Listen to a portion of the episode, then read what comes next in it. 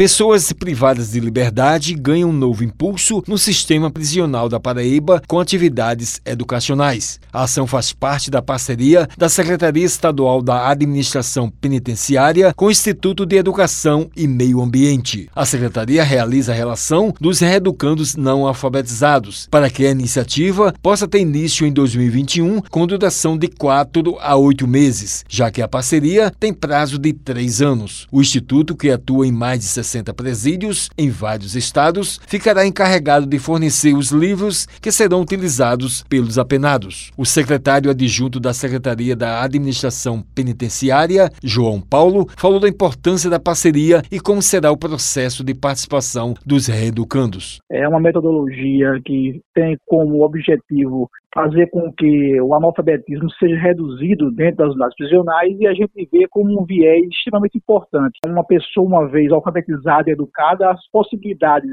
delas cometerem novos crimes ela é diminuída. Nós temos uma equipe técnica, pedagógica, para que possa fazer com que desperte no reeducando o desejo dele participar. Ele ressaltou que o foco é a educação que pode transformar vidas ela é transformadora para qualquer pessoa, tanto fora do cárcere como dentro do cárcere. Por isso nós focamos muito na educação e esperamos aí colhermos frutos médio período de tempo. A gente acredita nisso porque é um método que facilita a alfabetização é um método já reconhecido no país como um todo. Tenho certeza que no sistema prisional não será diferente. O secretário adjunto destacou o trabalho na área da saúde nas unidades prisionais neste período de pandemia. Nós fortalecemos nossas equipes de atuação dentro das unidades prisionais no sentido de utilizarmos de metodologias de profilaxia para poder minimizar a proliferação do Covid-19. Essa é uma realidade que ela tende a se estender, porque a saúde ela é primordial para qualquer pessoa e o indivíduo encarcerado encarcerado, ele tem direito à saúde. Qualquer pessoa que se interessar em mais detalhes, mais informações, pode acessar o site do governo do estado